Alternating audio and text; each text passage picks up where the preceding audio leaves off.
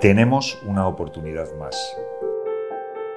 Una ocasión para construir un modelo económico más respetuoso con el medio ambiente. ¿Será la última oportunidad? En los próximos cinco años, España va a recibir una inyección de 70.000 millones de euros del Mecanismo de Recuperación y Resiliencia de la Unión Europea. Esos fondos, destinados a superar la crisis económica de la pandemia, también buscan impulsar un modelo más respetuoso con el medio ambiente y acelerar la transición climática de la economía. ¿Seremos capaces de conseguirlo? Soy José Moisés Martín Carretero y te doy la bienvenida a La Última Oportunidad, una perspectiva ambiciosa para afrontar los retos climáticos. Una iniciativa de agenda pública con Red to Red Consultores.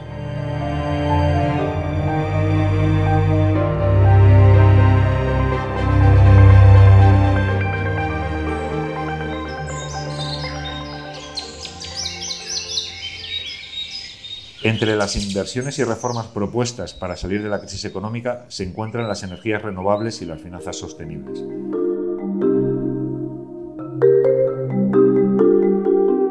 ¿Cómo deben integrarse las renovables en los distintos territorios y las ciudades? ¿Comprometen el futuro del sector primario? ¿Qué son las finanzas sostenibles? ¿Cuál es su relación con el clima? Hoy entrevistamos a Pedro Fresco, químico experto en energías renovables y director general de Transición Ecológica de la Generalitat Valenciana, autor de El nuevo orden verde y el futuro de la energía en 100 preguntas.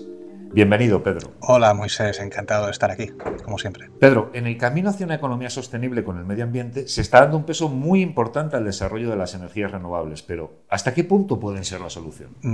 Para empezar, eh, son la parte esencial de la solución. Cuando tenemos que ir a un sistema descarbonizado, que depende de muchísimas cosas, depende pues, de, poder electrificar parte, parte de, la, de la industria, del transporte, de la calefacción, o tener que usar hidrógeno o generar biocombustibles, al final, en el origen de todo está la, la fuente de energía la energía que necesitamos. Y ahí están las energías renovables.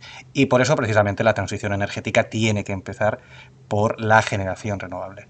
Y hoy en día tenemos dos fuentes de energía renovables que son eh, extremadamente maduras y son las formas más baratas en un país como España de generar electricidad. Es la energía solar fotovoltaica y la energía eólica. No van a ser las únicas que van a solucionar los problemas del futuro, aparecerán más tipos de energía, probablemente algunas que hoy todavía no están maduras eh, tengan un aporte más importante de lo que podemos prever. Eh, también hay energías que llevan más de un siglo, como la hidroeléctrica, que va a tener su función, y entre ese mix de energías que tienen que ser todas renovables y fundamentalmente todas descarbonizadas, podremos hacer la transición energética y transformar la economía para los próximos 30 años, que es el objetivo que tenemos eh, como españoles y como europeos. Además de los beneficios medioambientales de las energías renovables, ¿qué oportunidades de negocio se abren para un país como España? España tiene una suerte especial con el tema de la energía renovable porque dentro de su ámbito económico, que es la Unión Europea, es un país que tiene muchísimo recurso solar, el que tiene más recurso solar, tiene un recurso eólico bastante decente y tiene em, ciertas superficies, el segundo país eh, con más superficie de Europa, y todas estas condiciones le permite generar electricidad de origen renovable muy barata que nos puede ayudar a cambiar esta, esta realidad histórica que tenemos. Somos un país dependiente energéticamente,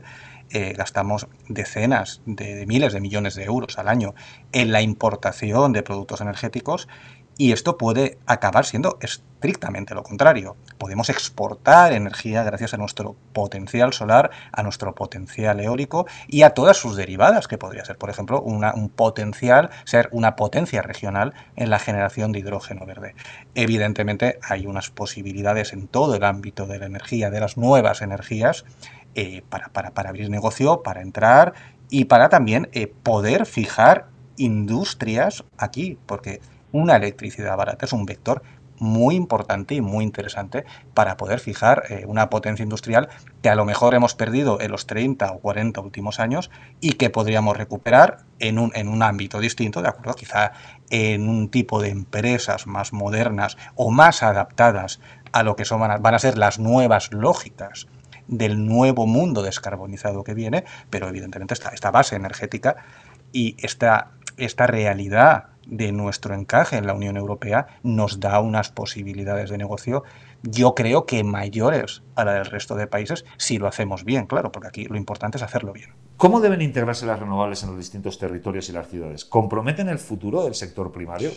Son unas situaciones que son preocupantes realmente, pero yo creo que tenemos que ser realistas. Las energías renovables tienen muchísimas ventajas. Hemos hablado del coste, pero podemos hablar eh, evidentemente de que son la, fuente original de, evitar un cambio climático catastrófico, eh, mejoran la salud, económicamente son positivas, nos pueden convertir en una gran potencia industrial, pero, pero tienen dos inconvenientes y hay que ser realista. Uno es que al depender del recurso natural intermitente que producen, eh, hay que generar también cierto cierto, backup, cierta eh, reserva de energía para, poder modular con el consumo. Y la segunda es que para captar esa energía natural hace falta eh, tener una superficie de captación y por tanto hay que usar eh, parte del territorio para, para, este tipo de instalaciones. Esto está suponiendo reticencias también porque hemos hecho las cosas mal y tarde. Tenemos que hacer un cambio de características eh, civilizatorias en 30 años y por tanto tenemos que instalar una cantidad de energía renovable tan grande que supone evidentemente pues un cambio paisajístico, un cambio visual y, una amenaza fantasma en muchas situaciones eh, que muchos eh, pueblos ven amenazados. Y esto viene además aumentado con una gran cantidad de proyectos que ni remotamente son todos viables pero que aparecen en, los mapas y en las peticiones, que realmente a muchos municipios que están en zonas eh, especialmente interesantes para este tipo de, energías, eh, ven con miedo. Eh, yo empatizo mucho con ellos y es verdad que parte de lo que dicen es cierto. hay algo de especulación, por supuesto, como siempre hay en los grandes, en los grandes negocios.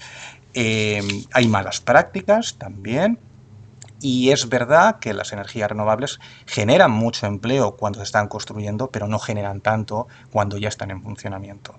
Y también es verdad que posiblemente los beneficios que reciben los municipios que van a coger esas plantas no son todos los que deberían ser. Entonces yo creo que hay que hacer eh, un buen planteamiento de la situación. Las energías renovables hay que instalarlas, las cantidades que estamos hablando, las planificaciones tienen que cumplirse, pero evidentemente hay que trabajar en que los municipios reciban más ventajas sociales y económicas de su instalación y también hay, que hacer eh, una planificación adecuada y tenemos que con unas leyes adecuadas, como por ejemplo yo creo que tenemos en la Comunidad Valenciana, eh, no permitir aquellos desarrollos, aquellas plantas que tengan unos impactos que no sean asumibles. Donde haya impactos que sean mínimos o asumibles, se van a tener que instalar porque es necesario para el proceso que estamos iniciando, pero aquellos sitios donde los impactos medioambientales o paisajísticos no sean aceptables, no se tienen que aceptar las plantas.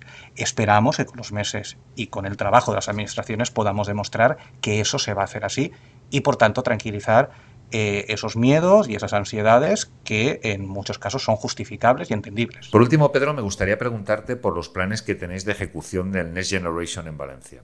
Em, el Next Generation, como sabemos, no va a financiar el despliegue de renovables, pero sí que puede financiar otros elementos que tienen que ver con la innovación, que tienen que ver con, las redes de distribución.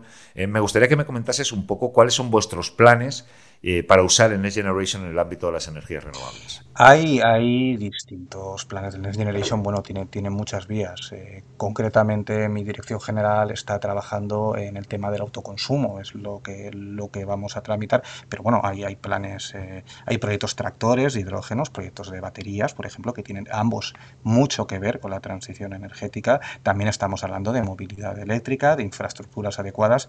Hay, hay muchísimos planes.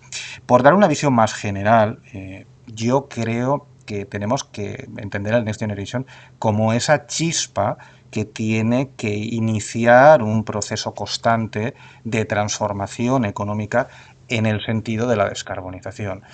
Cometeremos un error o será un problema si el Next Generation y esa, esa, esa gran adición de dinero, esa gran inyección de dinero a la economía, lleva a hacer muchísimos proyectos con poco sentido hoy y que después del año 2023, cuando se acaben los, eh, esta, esta, primera tanda, todo se paralice. No, o sea, hay que, hay que intentar hacer entender que esto es un empujón que tenemos para comenzar una transformación, pero que la transformación debe seguir mucho más allá de la vigencia de los programas. Y por tanto tenemos que intentar orientar esas, esas ayudas y ese dinero aquello que pueda, que pueda catalizar procesos que se vayan a mantener en el tiempo e industrias que se vayan a mantener en el tiempo. La verdad es que es un reto muy importante para todas las administraciones, pero la mayoría de programas yo creo que están bien orientados y que con una hoja de ruta clara, eh, integral de todos los programas dentro de una visión de descarbonización en los próximos 10 años, pero también los próximos 30, conseguiremos que se convierta en ese empuje para poder descarbonizar la economía en 30 años, que yo insisto en esto, es un reto colosal como seguramente no ha vivido la humanidad antes. Muchísimas gracias, Pedro. El placer es mío, Moisés. Muchas gracias. Y gracias a todos ustedes por, por, escucharnos. Soy José Moisés Martín Carretero y este es el podcast La Última Oportunidad, una perspectiva ambiciosa para afrontar los retos climáticos, una iniciativa de agenda pública con Red to Red Consultores.